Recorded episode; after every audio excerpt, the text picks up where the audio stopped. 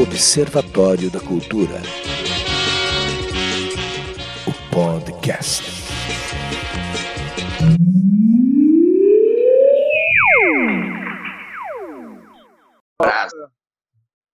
Então, olha aí, estamos gravando aqui agora com o Rubens. Então, Rubens, faz muitos anos que a gente se conhece, né, cara? E, obviamente, aqui o, o canal que a gente abriu é, vem conversando mais com artistas curitibanos e você é o cara, pelo menos para mim, como contrabaixista. É, é mesmo? Porra, é, obrigado. É, não, você não deixa de ser uma influência, cara, para o meu trabalho também, porque eu estava lembrando agora, na época que nós nos conhecemos, foi num bar, no Batel, que tem uma pracinha bem no final da Avenida Batel, e você estava tocando. Eu acho que você participava da Phobos, não era? Phobos e era o Cais, não era o Cais, que tinha uma janelinha redonda, assim? Exato.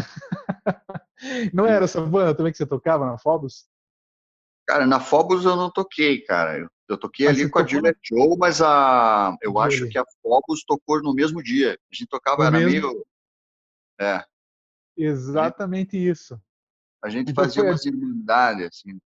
É, foi a Julie nesse dia e a Phobos. E eu acho foi. que o que é o que unia vocês ali né, nesse nesse show, acho que foi o Coelho, né, que uniu como guitarrista, né? Acho que talvez tenha sido isso. Também o Coelho, a gente sempre foi amigo de todo mundo, né? O Edson, o Jansen, o Rosinha, todo mundo é parceiro. E tipo assim, o que, que acontecia também é que as bandas tinham pouca estrutura, né, para show. E as casas é. também não tinham. Então a gente juntava equipamento mesmo, um levava uma bateria melhor, outro levava um amplificador melhor, o que tinha. Então era, era assim, né? Era uma irmandade mesmo, cara. Isso foi em 91, não foi? Acho que foi em 91. Cara, foi muito foi, foi no, É, foi em 91, eu tenho quase certeza, 90 ou 91, ou fim de ano, ali de 1990. Ah, bicho, eu não tenho uma memória de ano, assim, mas sei que eu era bem, era bem magrinho. Era bem magrinho. Tô ligado. Tô ligado. Então, assim, a gente pode traçar que o. A única que a gente começa a traçar a tua carreira, assim, qual que é o que você considera assim o, o princípio da carreira? É na Julie? Ou não? Eu comecei a me interessar. É, a Julie foi a que, que realmente tornou a coisa assim, tomou uma dimensão maior, né, cara? Virou era uma banda mesmo, né? Tinha ensaio, tinha tinha agenda, tinha show, tinha compromisso, a gente chegou até a ganhar um dinheirinho para comprar equipamento tal. Então, assim, é, foi ali mesmo, cara. Foi a minha primeira banda e foi onde começou toda essa essa, essa coisa da música, né, para mim. Uhum.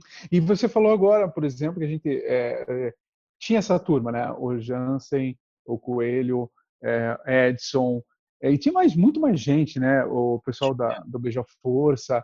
É, tinha uma certa união nessa época. Você considera, considerava assim. O pessoal do Beijo era. O pessoal do Beijo era outra praia, cara. Eles eram. Eles eram. Tinham outra. A Curitiba é engraçada, né, cara? A Curitiba tinha uns grupinhos, assim, né? E as ah. pessoas misturavam muito, né? Então o Beija Força era os punk, os punk velho lá, né? Uhum. E a gente não andava com eles, não, cara eu fui conhecer o pessoal assim bem mais tarde, né? Tipo, ter mais uma afinidade assim. Eu via show deles, né? Uhum. Eles assim eram as bandas mais iniciantes, assim, que eram mais amigas, né? Não... O Curitiba tinha uma cena muito forte de jazz também, né? Naquela época. Rock era é, a gente escutava mais jazz do que rock, cara. Era engraçado isso. Assim. E daí... Tinha muito naquele bar blues, não, não, não tinha muito naquele bar blues. Eu lembro no Largo da Ordem que, que rolava esse barzinho assim, que tinha um jazz, rolava blues ali, né? Tinha. Não é por aí? É, por aí também. Tinha, puta, tinha um monte de bar que era cena, né? Não tinha muito rock, é. assim, o rock era muito... O rock que tinha era um rock que a galera falava assim que era o cover, né? Que tinha as casas que tocavam os covers, tal, era mais isso aí. Mas o rock autoral, assim, não existia, né, cara? Só o beijo mesmo, o blindagem, a chave, esses caras mais velhos, assim, né? Como eu era muito novo nessa época, não muito novo, mas eu era novo, eu era um adolescente já saindo da adolescência, é, eu, eu levei um susto assim quando eu ouvi vocês, a Julie, ouvi a Fobos, é, eu tinha a parte, a parte segunda do Cemitério de Elefantes, não foi? Teve o Cemitério de Elefantes 1 e o Cemitério de Elefantes 2, não teve uma história assim? Vocês... Cara, a gente fez o Vampiros, né? Ah, o Vampiros, os Vampiros de é. Curitiba, é. né? Isso. É, isso. Eu levei um susto nessa época, porque eu também não entendia. O, eu tocava com o Marcel do Resist Control. É, uhum. Ele era, ele era, enfim, ele era guitarrista, eu contrabaixista, e a gente estava meio que montando uma banda nessa época. E eu tomei um susto porque a gente pensava no cover mesmo, como você falou. E de repente me vem um monte de banda com música autoral, né? E, e da onde surgiu essa, assim, tipo, a gente tem que fazer música autoral veio já dessa coisa da, da é, desses punks antigos que tinha em Curitiba, daí, ah, vamos, vamos na sequência ou não? Qual que, da onde veio a pegada, assim, que você acha? Não, com certeza, eles, eles, mostraram, com certeza, esse pessoal mostrou pra gente que a gente podia fazer também a nossa música, né? Mas é uhum. que assim, é, puta, cara, o cover, assim, ele ele, tipo, tinham várias bandas, músicos excelentes, assim, que tocavam cover, cara. Eu acho que chegou uma hora, assim, que o pessoal meio que falou, porra, mas, sabe, vamos fazer as nossas músicas, né, cara? Uhum. Chega de tocar a música dos caras, tal, e daí, só que o universo para música autoral era muito restrito, né? Uhum. Daí o pessoal, tipo, também, cada um foi para sua referência, né? Quem gostava de hardcore foi pro hardcore, Resist Control, quem gostava de, de punk rock foi punk rock. E a Julie ficava sempre numa coisa assim, tipo, a gente não era nem punk, a gente nem era hardcore, a gente não era rock, a gente não era nada, né, cara? Uhum. E ao mesmo tempo a gente tinha influência de todas essas pessoas, porque a gente era, era, um, era um centro pequeno, né? Curitiba é pequeno, né, cara? A gente se encontrava sempre nos mesmos bares. Então a gente acabava conversando com as mesmas pessoas ali e tal. E via, né? Porra, tô montando uma banda, por exemplo, Abaixo de Deus, uma banda que eu gostava muito. Uhum. Do, do, do, Com o Paco? Do Paco, do Cid, sabe? Os caras legais, assim, a gente, porra, a gente sempre tava trocando ideias, assim, sabe? A gente uhum. conversava muito com, com outras bandas, sabe? Então a gente acabava se influenciando também pelo trabalho das próprias bandas de Curitiba, o que era muito legal. Uhum. Então, aí a gente vai agora partir assim para o finalzinho da Julie. É, eu vou lembrar você que a gente teve uma conversa, eu, você, o Vação, né, o Madaloso, o Coelho, de dar uma pegada com vocês como vocalista. Não sei se você lembra disso. Do que? Do... De eu entrar como vocalista da Julie. Lembra disso? É, não, ali, ali foi que, puta, cara, a gente. A Julie foi a banda que mais marcou a vida de todo mundo. A gente tinha quebrado o uhum. pau, né? Eu, Júnior, uhum. Luciano. Na verdade, eram uhum. todos contra o Júnior. Mas não, não, mas a pegada que eu quero lembrar você, que a gente parou na 24 horas com um é. litro de uísque. Você lembra disso é. ou não? Puta, não. Não lembra? que a gente tomou uísque junto com Marco Nanini, e eles não tomaram, né? Marco Nanini e o, o Neila caras. É, eu lembro que eles estavam lá no. Puta, um daqueles bares ali do Cinto Machado, que era da Ieda, não sei qual parte. Aham, aham. Pô, dessa parte, assim, deve ter acontecido, com certeza. Aconteceu um monte de coisa inusitada, assim. Pô, eu lembro Mas era, a gente queria dar seguimento a Julie, queria, uhum queria dar seguimento a Júlio. Você cantava também, né, cara? Eu é, era vocalista e tal, mas era mais de metal, né? Vocalista de metal, o Coelho sempre falou assim: ah, o Rodrigo tem que cantar em inglês, o vocal dele é muito agudo, é metal, não sei o que, não sei o que. Mas, enfim, eu, eu gosto é, bastante de metal, mas também não é a minha, minha empolgação. Assim, eu não entendo nada. Vocalista. tá é. certo. Mas me diga uma coisa, depois você cai de paraquedas em qual banda? Ou já vem ali na sequência é, Terminal Guadalupe? Não, Terminal Guadalupe vem bem depois, né? E como é que fica essa transição sua para outras bandas depois da Cara, na verdade, Marco. Na verdade, tipo, eu, eu, tocava com o Coelho, né, cara, uns garotos chineses, tal, daí a gente eu não me interessei muito em tocar em outras bandas, não, assim, montar uma outra banda tal. E fiz uns projetos que eram alternativos, assim, a IPM com o Júnior, que era uma coisa que me dava me dava alegria, assim, porque chega uma hora, cara, em música que fica chato pra caramba, cara. Você tem que ensaiar Uhum. sempre as mesmas músicas, tem que tocar as Sim. mesmas músicas, as pessoas falam, ah, toca aquela, puta, de novo, sabe? Então daí meio que enche o saco e você começa a fazer umas coisas diferentes. Daí eu fiz um monte de projeto, assim, experimental, cara, misturando música. Daí eu entrei para facu... tava na faculdade, de- na FAP, né? E Uhum. conheci uns outros músicos legais, assim, a gente fazia umas, umas loucuras, cara, mas era, não era nada de banda, assim, porque banda pra mim era Julia Joe, né, cara? Depois os Uhum. garotos, que a gente tocava junto com ele, o ele sempre foi um marco, assim, né? Puta, Uhum. puta cara, um puta guitarrista. E daí, cara, depois que eu saí, parei tudo isso, bom, fui trabalhar, né, cara? Eu precisava trabalhar porque não tinha mais dinheiro.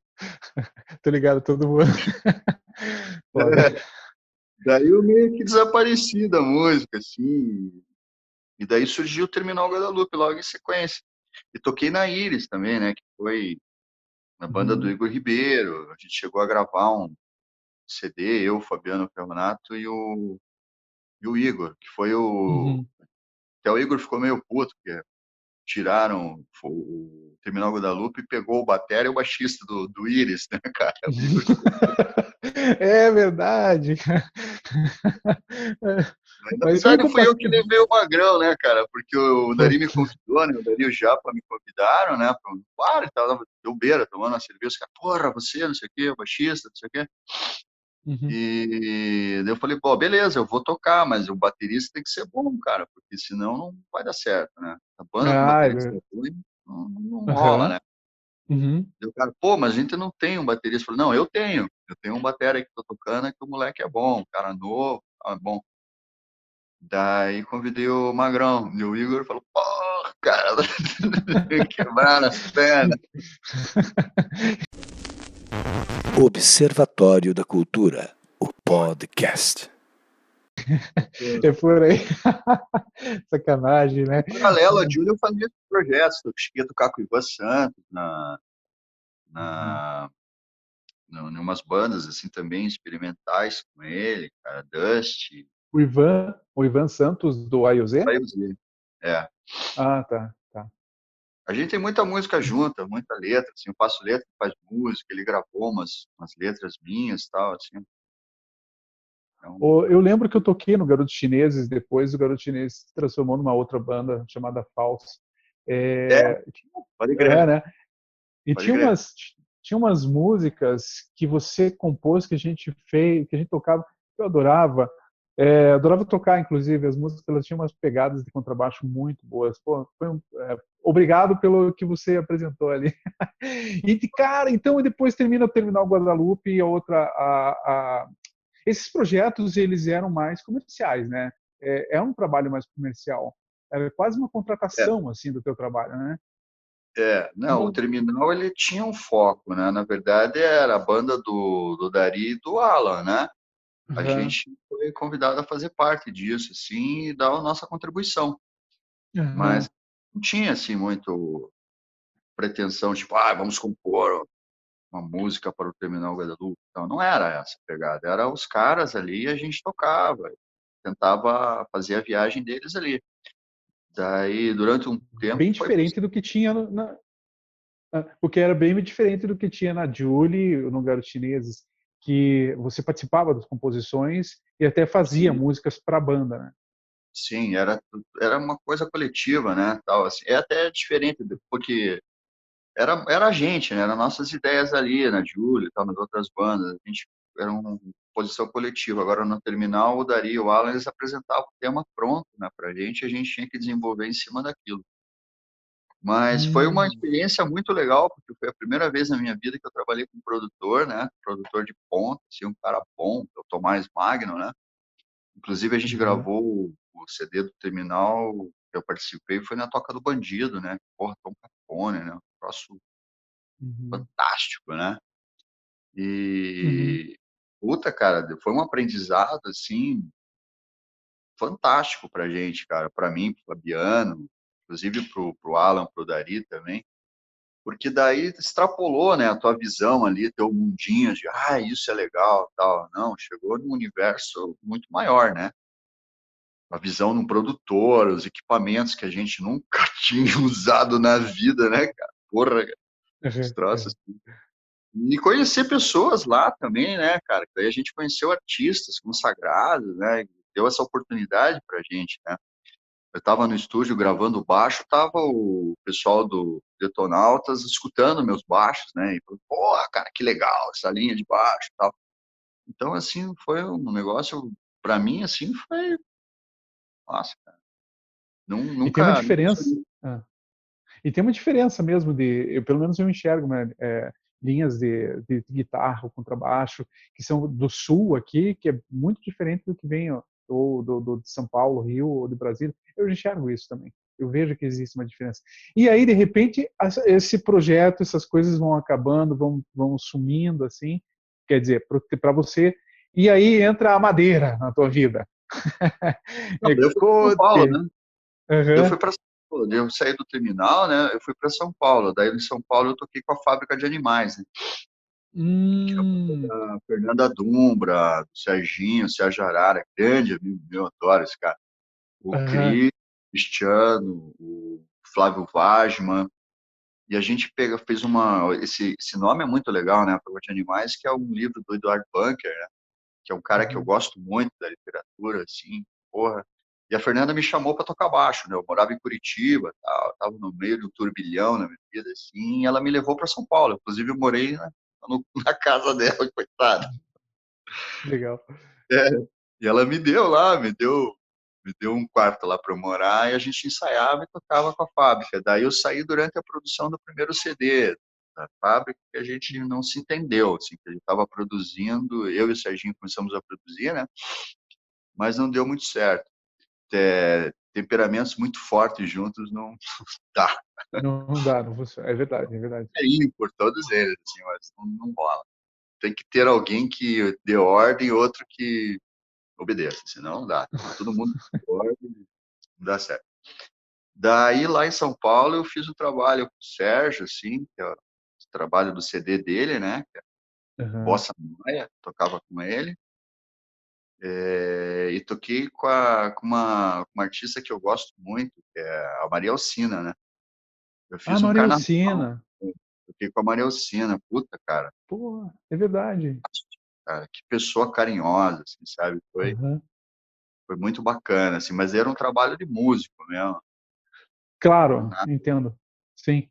Até mesmo que foge um pouco do que você fazia aqui ou, ou fez. Mas entendo, sim. É Depois da Maria Alcina. Aí já é tipo, toca isso e não enche o saco. Sim, né? sim, sim, sim. Foi legal, eu conheci, tipo, conheci músicos muito bons, assim, cara. Toquei com a Simone Soul na bateria, que é puta, cara.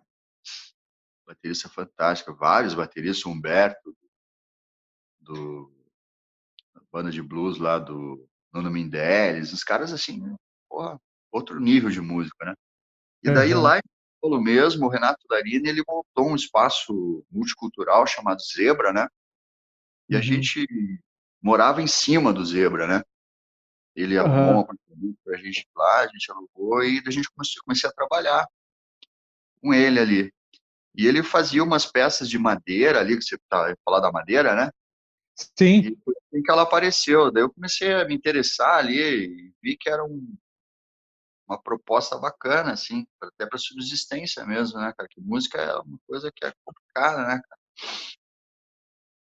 E daí eu fui estudar isso aí, voltei para Curitiba quando meu filho nasceu, né, o João, e me formei em marcenaria, cara. Hoje eu trabalho com isso. E a marcenaria hoje é teu ganha-pão, praticamente. Tocar, assim, de vez em quando. Só marcenaria. Não, tocar, puta, bicho, não mais nem saco, cara, de levar equipamento, amplificador, esses negócios assim. Não, superei isso aí, cara. Uhum. Mas a, a, no sentido assim, superou, mas se alguém falar um dia para você, Rubens, vamos tocar umas músicas antigas, assim, você volta não, a tocar. Dessa água não beberei, nunca vou dizer, né, cara? Mas, tipo assim, aquele papo de, puta, montar uma banda, aguentar os caras, não dá, cara. Não consigo mais, sabe? Eu já aguentei muito músico na minha Eu entendo. Nossa, chata pra caramba, cara.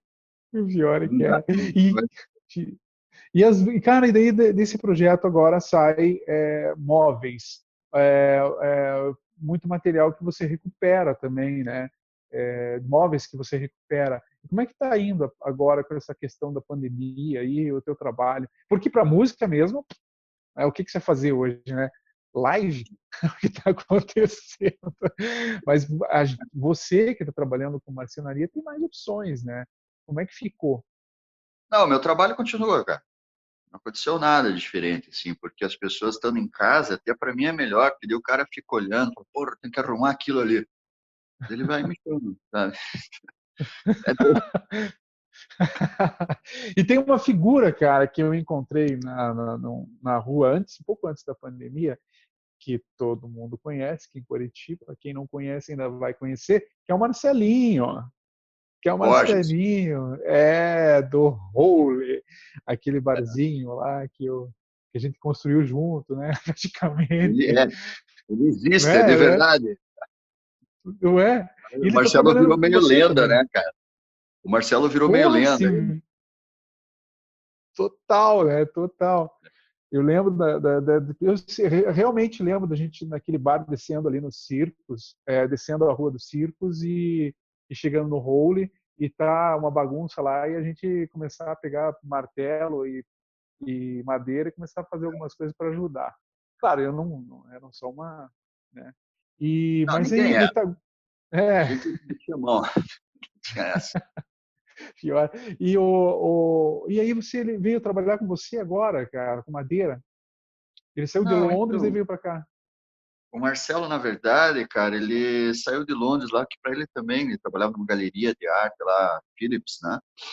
Uhum. E ele trabalhava, ele sempre trabalhou com madeira, o Marcelo, né? Ele, ele veio, voltou para Curitiba, daí ele tava meio tipo, pô, tô de bobeira aqui. Daí eu chamei ele para fazer algumas coisas, assim, mas ele não trabalha comigo, né? Ele tem os trabalhos dele lá, que ele faz o sushiban, né? Que é madeira queimada e tal e a gente faz alguma coisa. De repente, se eu preciso de alguma coisa, assim como a mão de obra dele é muito boa, tal, ele é um cara legal também.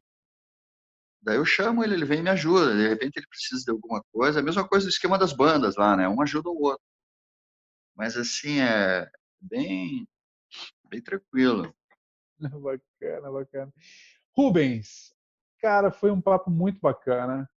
É, a gente tinha marcado de conversar é, no sábado e eu acabei vindo da chácara e eu faleci aqui no meu sofá porque fica, Normal. fica muito quebrado, cara, fica andando aquelas coisas. E, cara, eu quero agradecer muito esse papo aqui, que eu vou subir logo, logo para a internet e o pessoal possa assistir aí, se inscrever no canal também, ativar o sininho, que a música curitibana Bacana. tem que chegar para todo mundo. Bacana, muito obrigado. Aí, cara. Ah, cara, você vai ter uma surpresa aí que você não vai acreditar, cara, que vai ficar, teu dedo vai ficar assim, cara, quero tocar, quero tocar. É mesmo, cara? É, espera lá, vai ser bem legal. Rubens, brigadão. Aquele abraço e bom domingo para vocês e para você também. Valeu. Falou, cara. Grande obrigado aí, um abraço para todo mundo aí, quem for assistir aí, puta, continue, cara, porque precisa se renovar aí essa cena musical de Curitiba que tá meio caída, né, cara? Cara, é, mas a gente vai, vai levantar ela. Valeu, aquele abraço. Tchau. Bom domingo Falou, querido. você. Tchau. Valeu, tchau.